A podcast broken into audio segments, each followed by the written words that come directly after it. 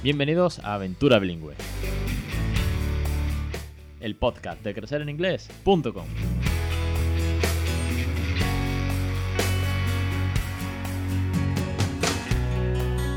Capítulo 164, 8 de agosto de 2019. Bienvenidos aventureros a esta loca aventura bilingüe, a este podcast en el que hablamos de una segunda lengua en casa, de los tips, consejos, cuentos, canciones, familias, autores, científicos, catedráticos, da igual, de todo lo que tenga que ver con enseñar una segunda lengua a nuestros hijos de una manera muy natural, muy divertida y con mucho cariño.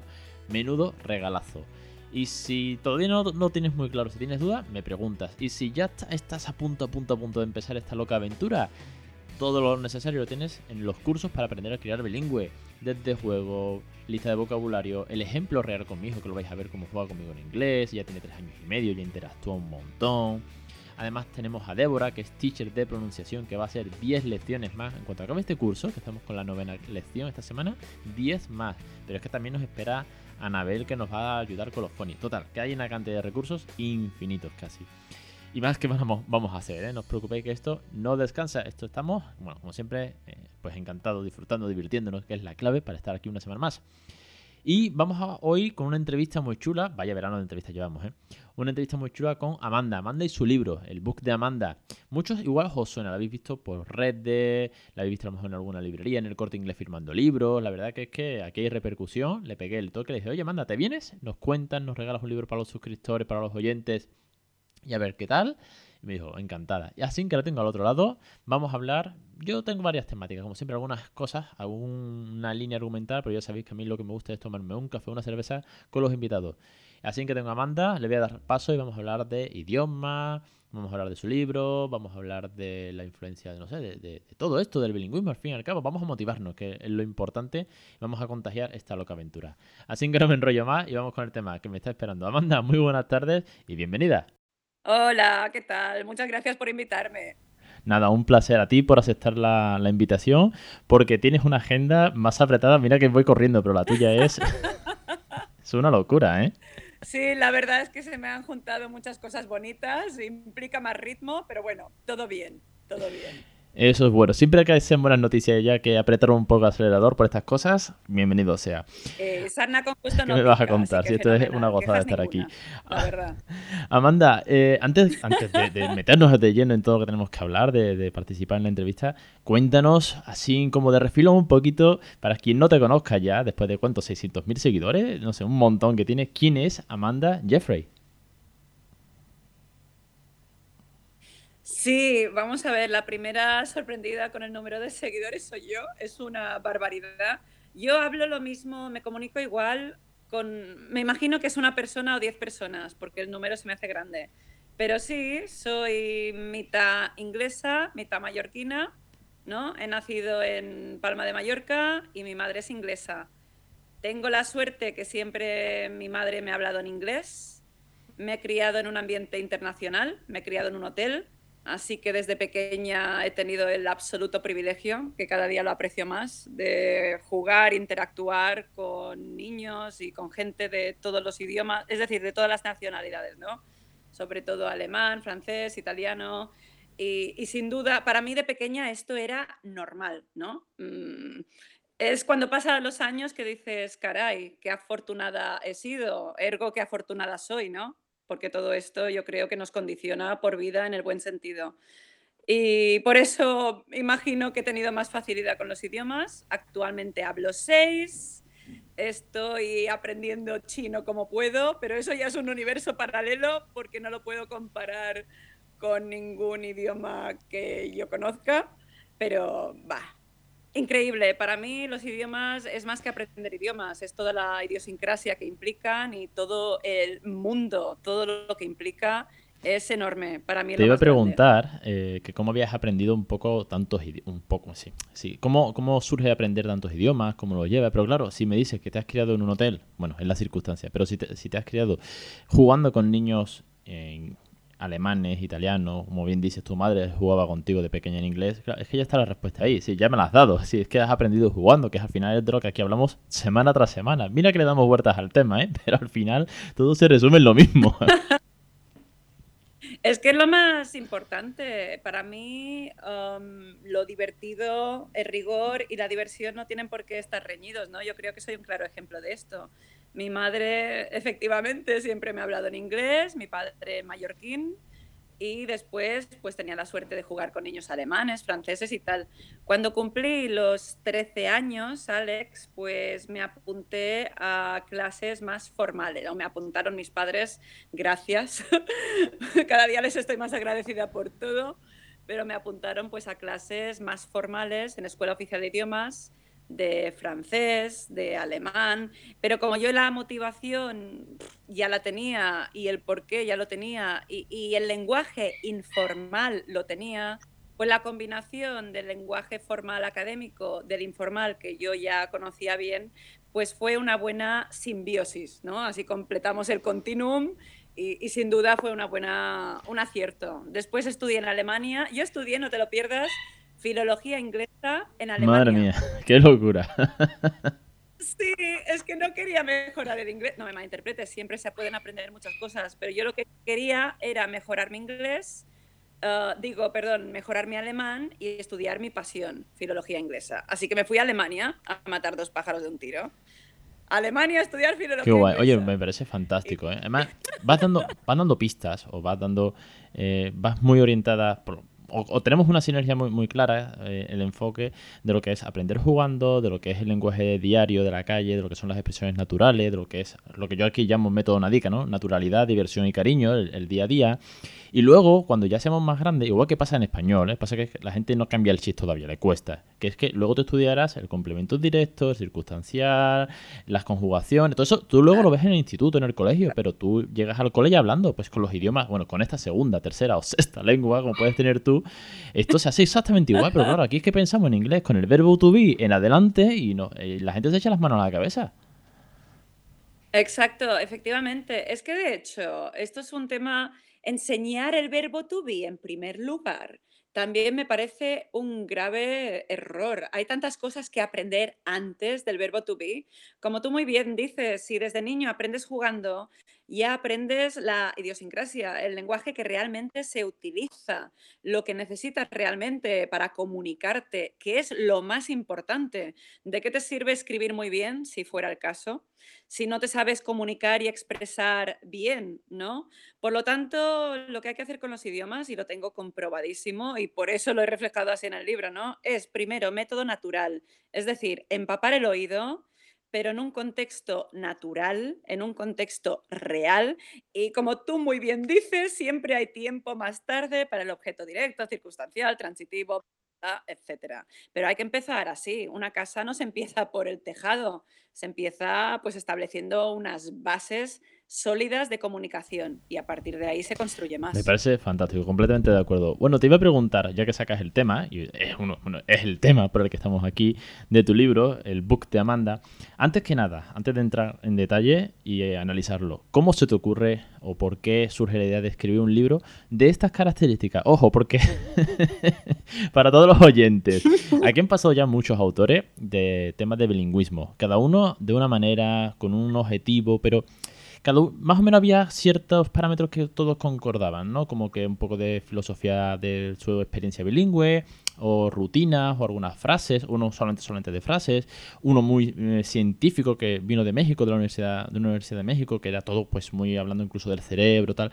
Pero es que el tuyo sí, rompe moldes porque es a base de cómic, de referencias, de incluso salen muchas marcas conocidas, sí, es muy muy cañero en ese sentido. ¿Cómo se te ocurre un libro así? sí, vamos a ver. Em, yo es que me he criado en un ambiente multicultural, pero en primer lugar trilingüe, porque el castellano, porque en España el castellano es importante, evidentemente, y después mi padre que siempre me ha hablado en mallorquín y mi madre en inglés. Y el hotel pues ya multicultural total.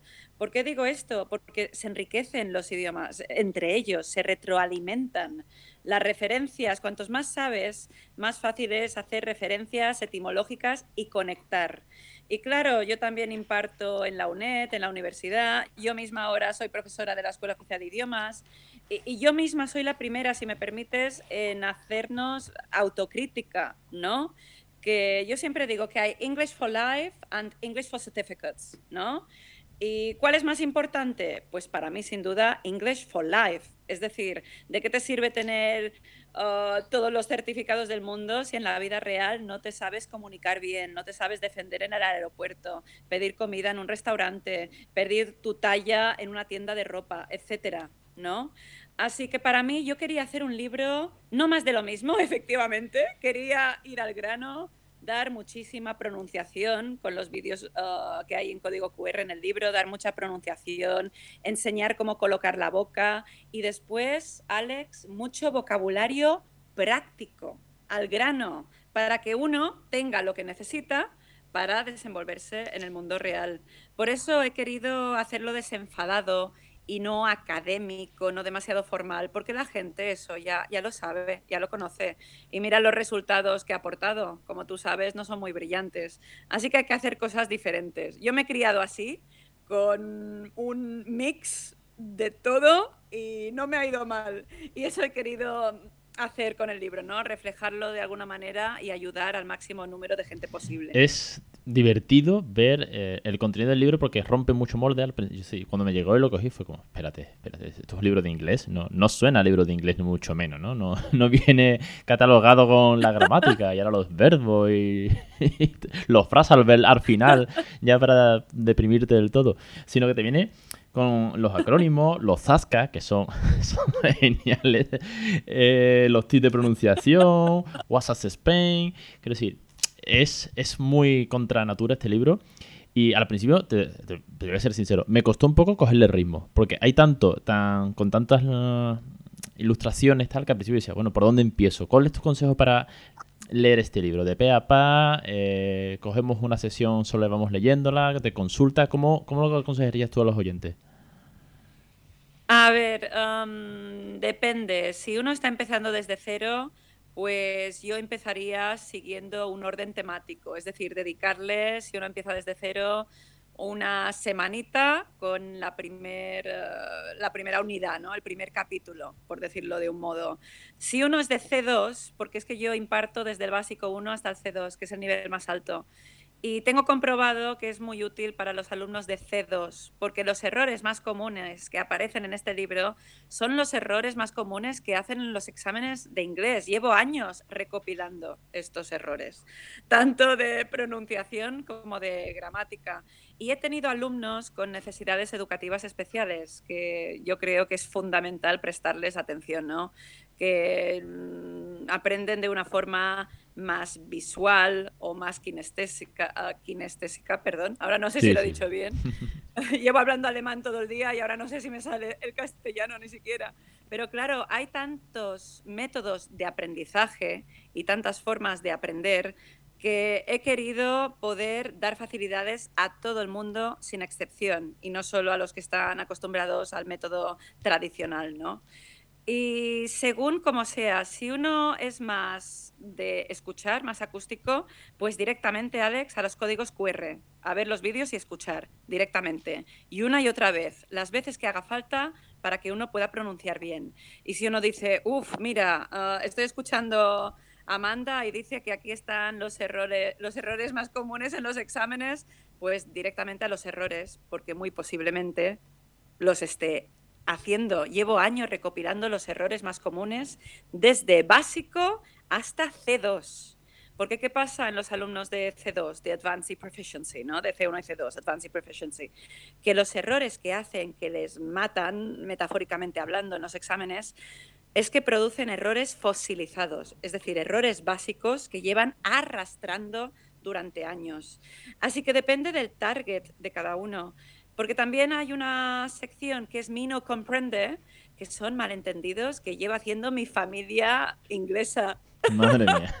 Desde que soy pequeña.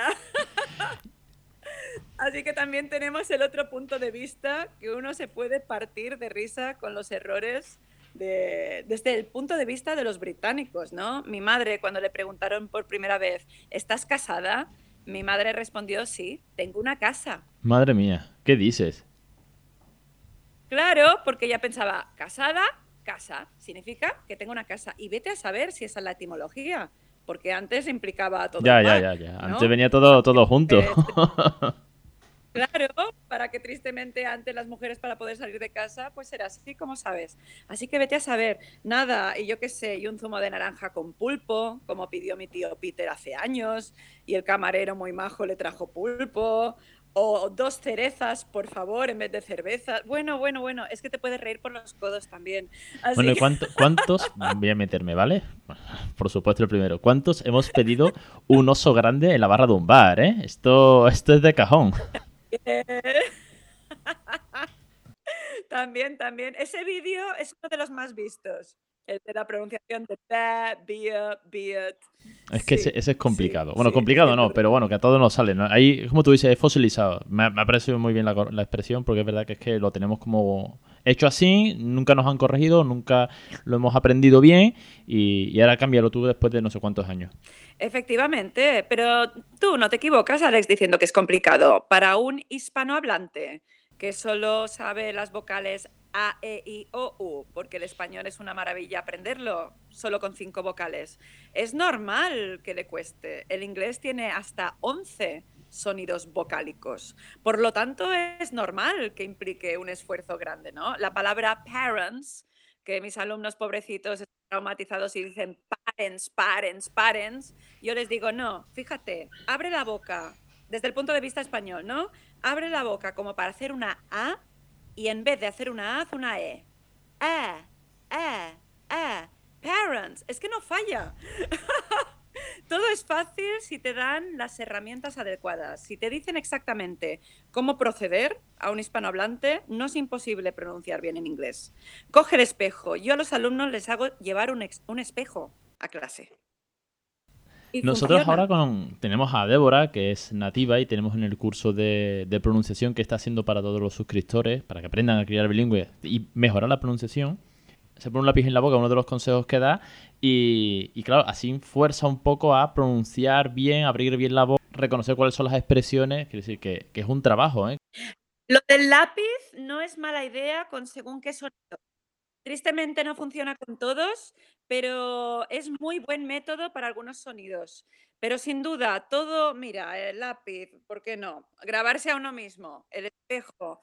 Es decir, yo en el libro doy, no, todo lo que sean formas de colocar la boca y de tirarse a la piscina, yo tengo comprobado que si la gente se siente segura y aprende a colocar la boca bien, entonces se tira a la piscina sin problema y sin complejo.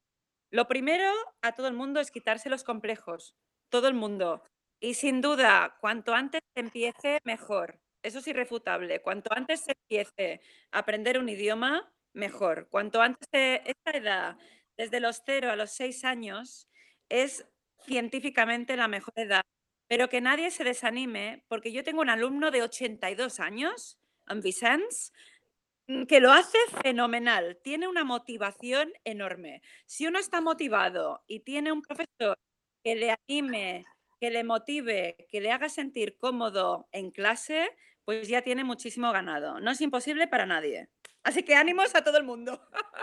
Lo importante es que, sobre todo eso, porque tengamos los consejos, tengamos los tips, tengamos lo- los recursos y, bueno, y que tengamos la motivación, como tú has dicho, una persona de ochenta y tantos años que está aprendiendo tendrá una motivación brutal. Vi un vídeo no hace mucho por YouTube de un abuelo que estaba aprendiendo porque tenía una nieta en la, en la quinta puñeta del mundo que con la que se tenía que hablar a partir de ahora en inglés y que él no sabía y que quería hablar con su nieta en inglés y aprendió inglés y ya está. Y así de fácil, sí, tenía una motivación tan grande como hablar con su nieta. Muy bien, es que es el poder de la motivación. Es como en inglés eh, la expresión, es que tengo muchas en el libro porque y todas para mí reflejan una actitud, ¿no? Where there's a will, there's a way. Querer es poder. Y si tienes la motivación para conseguir algo, lo consigues. Y si encima tienes un buen modelo lingüístico, un buen profesor, un buen guía, pues no solo eh, no es imposible, sino que es súper factible. Además, uno se anima, ¿no? Es como ir al gimnasio. Empiezas a ir y ves que el cuerpo te responde y te animas a seguir yendo. Lo mismo con los idiomas. Ves que aprendes vocabulario, que vas pidiendo cosas y la gente te entiende. Pues te animas, eso te da un subidón enorme. Y ya está, ya estás conquistado. Es decir, ya es una historia de amor que nunca termina. Y eso es lo que yo quiero conseguir con el libro, que hay cada vez haya más gente enamorada del inglés y que esa relación sea por vida y después del inglés a otros idiomas, porque todos son maravillosos. Aquí pasa en casa con el peque, bueno, ha pasado, ya, por suerte no, pero al principio sí pasaba y le pasan muchísimos oyentes que, escriben que, bueno, cuando yo le hablo a un bebé, me entiende, no me entiende, yo digo, date tiempo, si te, va a entender, tampoco, te, bueno, te va a entender igual que te va a entender en español, no es que venga programado ya, pero cuando tú consigues que tú le digas, give me the ball, o give me a kiss, o where is my baby, o where is your dummy, y tú ves que entonces responde, que entonces interactúa, cuando ves que, todo eso tiene sentido y vas pidiendo más. Sin duda, pero lo que dices es verdad. Para mí lo importante o lo que a mí me ha funcionado desde pequeña es tener un buen referente lingüístico en casa, pero que cada uno se quede en su idioma, me explico, porque así no solo se confunden, sino que conectan. Yo con mi padre hablo automáticamente mallorquín, con mi madre automáticamente en inglés. Con mi hermano normalmente en inglés. Es decir, y después mi madre y yo cuando queríamos algo un poco más secreto, pero entre comillas, porque también se me ha criado que nunca sabes quién te entiende, ¿no? Pero en alemán. Es decir, es tener referentes lingüísticos y respetarlos. Respetarlos a toda... Eso científicamente también se ha demostrado eh, que funciona y funciona muy bien. Yo estoy con el doctorado también, pero cuando Planeta me contactó para escribir el libro, evidentemente el doctorado lo he tenido que dejar un poco apartado. Pero como es un estudio longitudinal lo que yo estoy haciendo, pues gracias a Dios tengo toda la vida para hacerlo. Pero bueno, lo que mm, la ciencia, todo lo que se ha demostrado científicamente que funciona y que se puede aplicar en el día a día, que no es utopía, que no es imposible, es lo que he querido reflejar en el libro porque a mí me ha funcionado en primera persona. Así que. ¿Sabes, qué, ¿sabes qué pasa? Que es que más, de la, más, de la, más de la mitad de la población mundial habla dos lenguas y no pasa nada. Pero aquí en España, eso de hablar dos lenguas, aunque Portugal, que está al lado, hable muy bien porque tiene la, tele en versión original, como que todavía no. Como que nos cuesta todavía dar un salto generacional para que comprendamos la importancia de una segunda lengua. Entonces, bueno, todo eso, más la crianza bilingüe, más traeros a vosotros autores, familias, docentes, catedráticos o científicos, eh, estamos aquí, pues como tú tú con tu libro, yo con mi podcast, vamos sumando fuerzas eh, para intentar cambiar un poco esa, esa forma de ser que tenemos los españoles, que hay que luchar un poco contra ella, en, cierto, en cierta manera.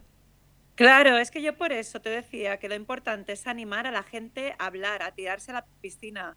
Yo por eso, yo creo que el libro está respondiendo también precisamente por eso, por los vídeos, Alex, por los vídeos en código QR. Recibo mensajes de seguidores, ah, no sabes cuánto me ayudan tus vídeos para pronunciar bien, qué bien que nos das expresiones reales, ¿no? Porque tengo la sección Oh My Giddy, cómo se dice ser un rata, ser un pringao, que nadie me quite lo bailado. Es que son las expresiones que te hacen el inglés real. De hecho, me acuerdo que tenía, tenía un profesor, tuve un profesor una vez solo, solamente me duró un, curso, que, que, estaba muy en contra del libro que teníamos porque decía, es que estas expresiones, esto viene de la época de Shakespeare, sí, esto, esto no se escucha en Londres o en Leeds o en Cambridge o en, me igual, o en Nueva York, no se escucha ni en broma. Quiero decir, es como si aquí viene un extranjero eh, aprendiendo, o hablando como Cervantes, quiero decir, y el Quijote de la Mancha, es que no, eso no está en la calle. Tiene toda la razón del mundo. Yo por eso critico constructivamente, con respeto siempre, que lo cortés no quita lo valiente en el libro, que la expresión It's raining cats and dogs, que es la que te enseña en el colegio para decir que está lloviendo a cántaros, nadie la dice, se ha quedado obsoleta y en cambio la vas a encontrar en todos los libros de texto, por el amor de Dios. Yo como digo, libro se dice It's checking it. Así coloquialmente se dicen It's checking it o It's raining big time. ¿sabes? Pero no se dice It's raining cats and Hace poco hice un podcast, bueno, hace poco, hace ya unos meses, hice un podcast hablando precisamente de esto, se llamaba I Know Fine, I'm Yeah, y era porque en el CIE, en el Congreso de Bilingüismo, hubo una ponencia hablando precisamente de esto, en contra de How are you? I'm fine, thank you, and you. Madre mía, llevamos toda la vida con esa misma expresión. Nadie, si todo, todo el mundo en Inglaterra habla así, entiendo, no, ¿no? ¿Qué va? Dios mío, es que yo por eso el libro se llama El Book de Amanda pero el subtítulo es El inglés que no se aprende en clase, porque tristemente el inglés real no se aprende en clase. Se aprende en la calle, yendo por el mundo, la inmersión es lo mejor. Y yo con mi libro he querido mm, ayudar a conseguir una pseudo inmersión, pero después quien tiene que poner de su parte es cada lector. viendo libros en YouTube, escuchando podcasts como hacéis vosotros. Es decir, todo ayuda, pero que sea material real real de la calle para ir por el mundo.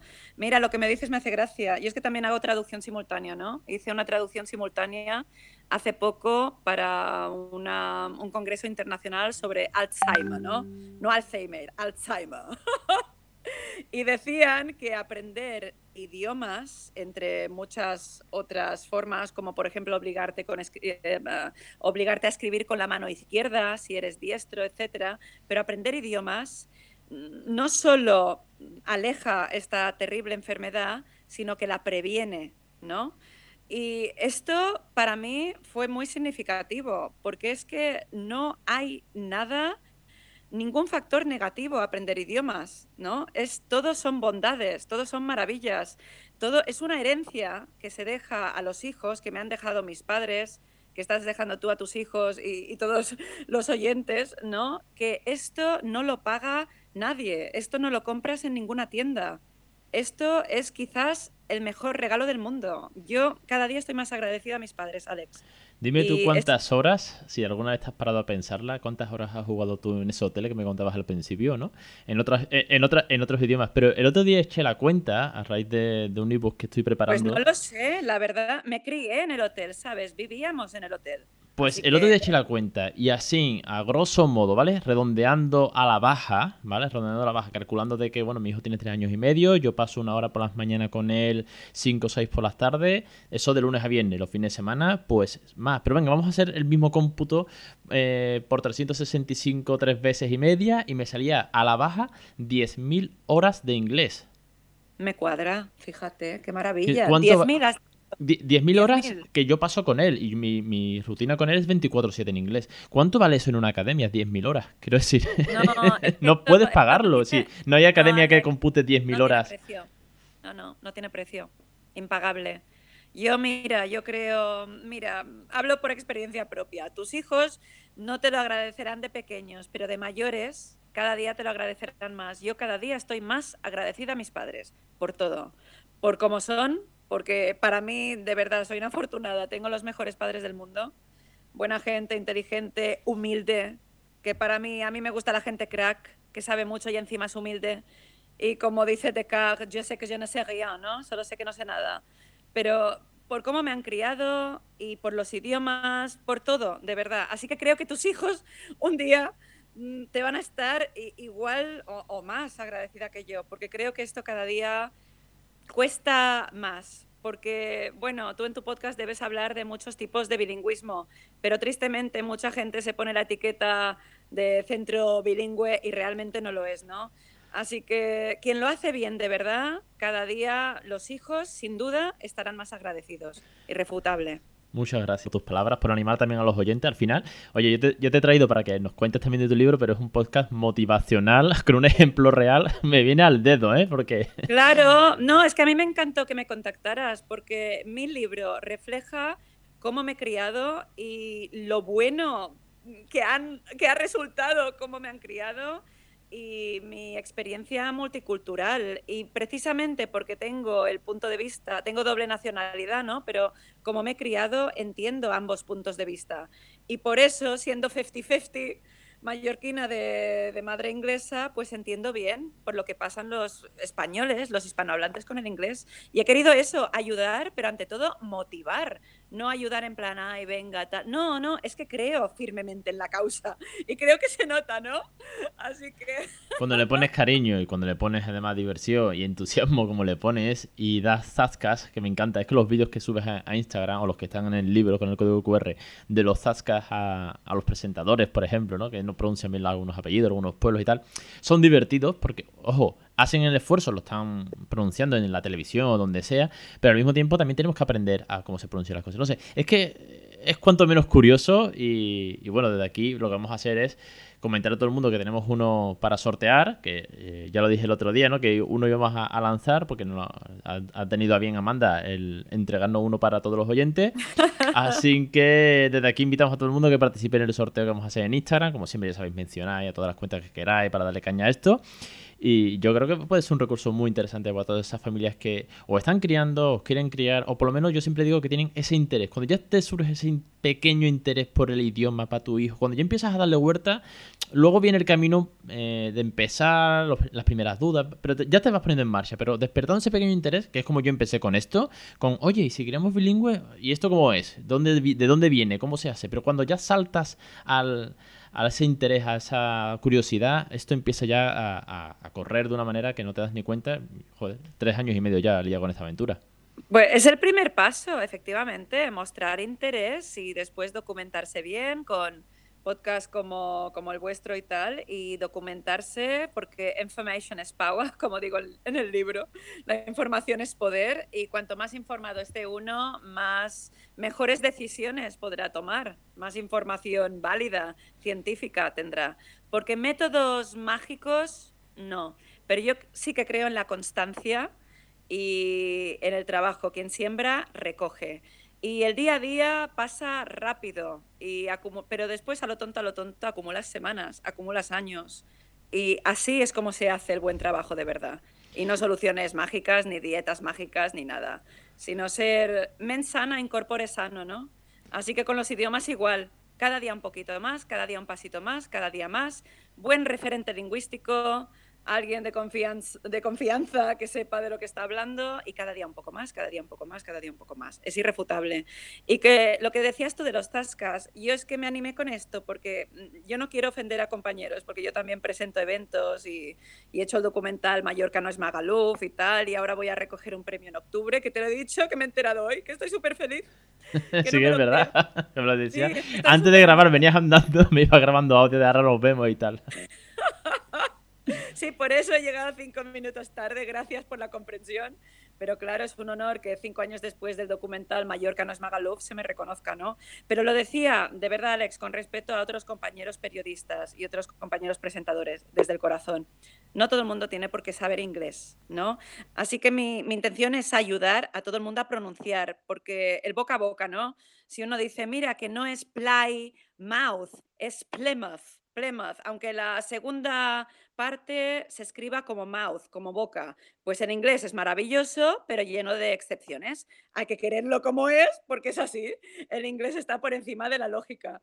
Pero si entre todos dice, ah, que sepas que es Plymouth, no es Plymouth, y así no es Plymouth, sino que es Plymouth, Plymouth, Plymouth, Plymouth, pues así entre todos mejoramos, ¿no? Y hacemos un país mejor más rico, más cultural y más abierto a, todo lo internacional, que España vive del turismo y es bueno para todos, ¿no? Yo solo pretendo sembrar, aportar mi granito de arena. Y aquí estamos para recogerlo, porque bueno, al final lo que intentamos es unir fuerzas y contagiar esto y que aunque tengamos días malos en, que los que pensamos, madre mía, ¿por qué me he metido yo en esta aventura? ¿En qué momento se me ocurrió? Pero al final ves los resultados, ves que el PKB pues te entiende más, ya empieza a parlotear, dice palabras, ya dice frases, ya canta en inglés, como se puede estar por aquí por el podcast. Bueno, pues al final la idea es esa, sumar, crecer todos juntos, sinergias pura y dura sobre el bilingüismo y, y aquí estamos, para adelante, claro que sí. Muy bien, pues sí, ojalá podamos animar a muchos más oyentes abrirse a todos los idiomas del mundo, que para mí nunca son suficientes. Pero el inglés es muy buen inicio. Es bueno, es bueno. Y además nosotros aquí, mamá, de vez en cuando mete cositas en francés con el peque. Algunas veces a Raúl le ha hablado pues los números, colores, cómo te ah, llamas, gracias. Algunas expresiones sencillas en francés. Y bueno, claro, ¿qué pasa? Que él es muy consciente de que yo solamente hablo en, en inglés, lo sabe más que de sobra y cuando siente curiosidad, cuando hemos trabajado, cuando mamá y Raúl han trabajado algunas veces el tema del francés con algún juego, alguna cosilla, me pregunta entonces al día siguiente en plan, ¿esto cómo se dice en francés? O yo le digo, give me the car. Y me dice, ¿y cómo es coche en, francés? A lo mejor me lo pregunta en español y me pregunta cómo es coche en francés. Quiero decir, ya tiene esa curiosidad. Y claro, yo ahí, pues no tengo ni idea. Y al final, alguna que otra cosa, pues voy aprendiendo, me voy picando y aunque no es un idioma que me mole mucho, pero creo que al final esa curiosidad cuando se despierta es lo interesante, sobre todo cuando ves que, bueno, que el peque también la tiene, porque para él es natural preguntar por qué, preguntar cómo se dice esto en francés, porque además domina dos lenguas, en fin, que, ahí estamos, que, que, me iba a decir que también iba a aprender cosillas de, francés. Y como sabe que solamente sé cositas en, inglés, bueno, que yo solamente le hablo en inglés, mejor dicho, pues cuando alguna vez que otra he dicho algo en español a él, porque me ha salido en plan, venga, vamos, que vamos a la calle que me ha salido sin querer, ¿eh? que ya es difícil que me salga, pero de vez en cuando me sale, y lo he comentado aquí que alguna que otra vez, me riñe, me dice, papá, tú en inglés. me cae bien, ¿eh? ¿Cómo se llama? Raúl Raúl se llama. Y la verdad que es que es una gozada que él mismo ya sabe que soy su interlocutor, soy su ejemplo para el inglés y le extraña mucho que hable en español. Para él, mira que me escucha con mamá, con los abuelos, con la profe del cole, pero para él yo me tengo que dirigir siempre, siempre en inglés. Fin y al cabo es una gozada, ¿eh? también es un reto que, me, que, me, que él me lanza constantemente. Pero me encanta que te riña, Raúl. Pues 10 points, Raúl. I love his attitude. 10 points. Me encanta. Muy bien, no, no, genial, genial, me encanta. Yo es que, pero esto es referencia lingüística, por eso te ven como un referente del inglés, por eso decía de no mezclar idiomas. eso está muy bien. Yo a mi marido le hablo en inglés todo el tiempo y él me responde en inglés casi todo el tiempo. Mm, pero a veces me dice, ay, honey, estoy cansadito, te hablo en español. Y yo cuando quiero insistirle le hago la broma como en mi libro, mi no comprende, mi no comprende, y se parte. y ya le obligo de buen rollo eh, la obligación para su bien, ¿no? No porque yo sea una perversa malvada, sino para ayudarle a... Porque cuando haces este esfuerzo metacognitivo, este esfuerzo metalingüístico, es realmente cuando el cerebro trabaja. Y yo le he animado, cuando no le sale, y en castellano mismo dirías, ay, la cosa esta, que ahora no me sale, la cosa esta, yo le digo a mi marido, the thingy o the thingamy, ¿Sabes? Si no te sale la palabra, no quiero que tampoco lo use como comodín todo el día, ¿sabes? Pero si no le sale la palabra, the thingy, the thingamy, ¿sabes? Y así al menos le sigo motivando a seguir hablando en inglés. Si no le digo, y no comprende. Aquí hacemos algo parecido, sin forzar, porque no se puede forzar la maquinaria, son niños, tienen que aprender a través del juego, el cariño, la naturalidad. Pero sí que de vez en cuando le digo, What? Sorry, tell me, what did you say? I can speak, I, can understand you in eh, Spanish. Y, oh, por ejemplo, lo que más me gusta es, When you speak in English, I'm so happy because we are a team, I can understand you much better. Entonces, claro, a través de, bueno, pues de apretar ahí un poco las tuercas, a través de la broma y tal, pues funciona y, bueno, pues ahí está, que el tío cada vez dice más cosas, me dice más expresiones y me sorprende cada día más con el inglés. Y por ejemplo, pues tengo un día que salió, eh, estábamos jugando y no me acuerdo por qué, como que me estaba bromeando o algo así, y le dije, no way, no way, honey, no way. Así como muy exagerado, con cara de medio loco, ¿no? De mm, papi loco. Y bueno, él ya se ha percatado de esa expresión y ahora él la usa conmigo y cuando yo le gasto bromas a él de estas como, como súper disparatadas, ¿no? Él me dice, no way, daddy, no way. Y bueno, al final es súper divertido. Pero eso es bueno. Pero Alex, eso, es muy bueno, eh, no way y tal, porque ya, hace, ya es un vínculo afectivo. Conectar el inglés a un vínculo afectivo y encima su papi en inglés y tal, pues compartir humor, risa siempre en inglés, eh, pues mira, es que eso también le estáis dejando un recuerdo precioso. Pero siempre hay formas elegantes yo a mis alumnos de básico 1 no les hablo nunca en castellano, nunca. A veces es necesario dar alguna palabra para que no se pierdan, hacer algún guiño, algún gesto, pero porque ya hablan ah, el español, ¿no? Pero yo no hablo nunca en castellano con ellos. Les hago mi no comprende, gesticulo mucho, haces un rephrasing y con elegancia les puedes empujar, motivar a responderte en inglés. No hace falta ponerse duro ni malo para mm, mm, traumatizar a los alumnos o a los niños, porque, eh, es decir, a venir, a seguir viniendo a clase, a hablar en inglés, no. Pero animarles, reforzarles cuando lo hacen bien, corregirles con rephrasing para no estigmatizar el error, son formas elegantes de mantener a la gente motivada o a motivarla desde el inicio. Yo les digo, a no comprende tanto a mi marido como a mis alumnos y no solo se parten de la risa conmigo, porque se parten, sino que aprenden y siguen viniendo a clase. Así que algo estaremos haciendo bien, porque lo importante es que la gente tenga motivación. ¿De qué sirve venir a inglés un año? Esto es una historia de amor que tiene que durar toda la vida. Así que el humor ante todo. Esto no es una carrera de 100 metros, esto es una maratón. Esto es, pues eso, una verdadera aventura de, constancia. Pero una maratón larga, infinita casi, pero que sabes que el premio es, bueno, pues de podium, medalla, flores, es una gozada. Exacto. Y otra expresión que tengo es, it's a marathon, not a sprint. No, no es un sprint, es un maratón. Así que buen humor y pasarlo muy bien y seguir avanzando. Cada día un poquito más, cada día un poquito más, cada día un poquito más. Se consigue más así que una semana intensiva. A ver, ojo, una semana intensiva, si tienes una ponencia mm, académica, yo por ejemplo hago semanas intensivas si uno tiene un congreso, ¿no? Y tiene que hablar de una terminología, de una jerga muy específica. En ese caso sí, que procede y funciona muy bien, ¿no? Que se me entienda. Pero para aprender el idioma, para aprender a comunicarse, hablar, a dominarlo, porque yo, mm, si todo el mundo supiera todo en su propio idioma, todos nos hubiéramos llevado el rosco final de pasapalabra, y no es el caso.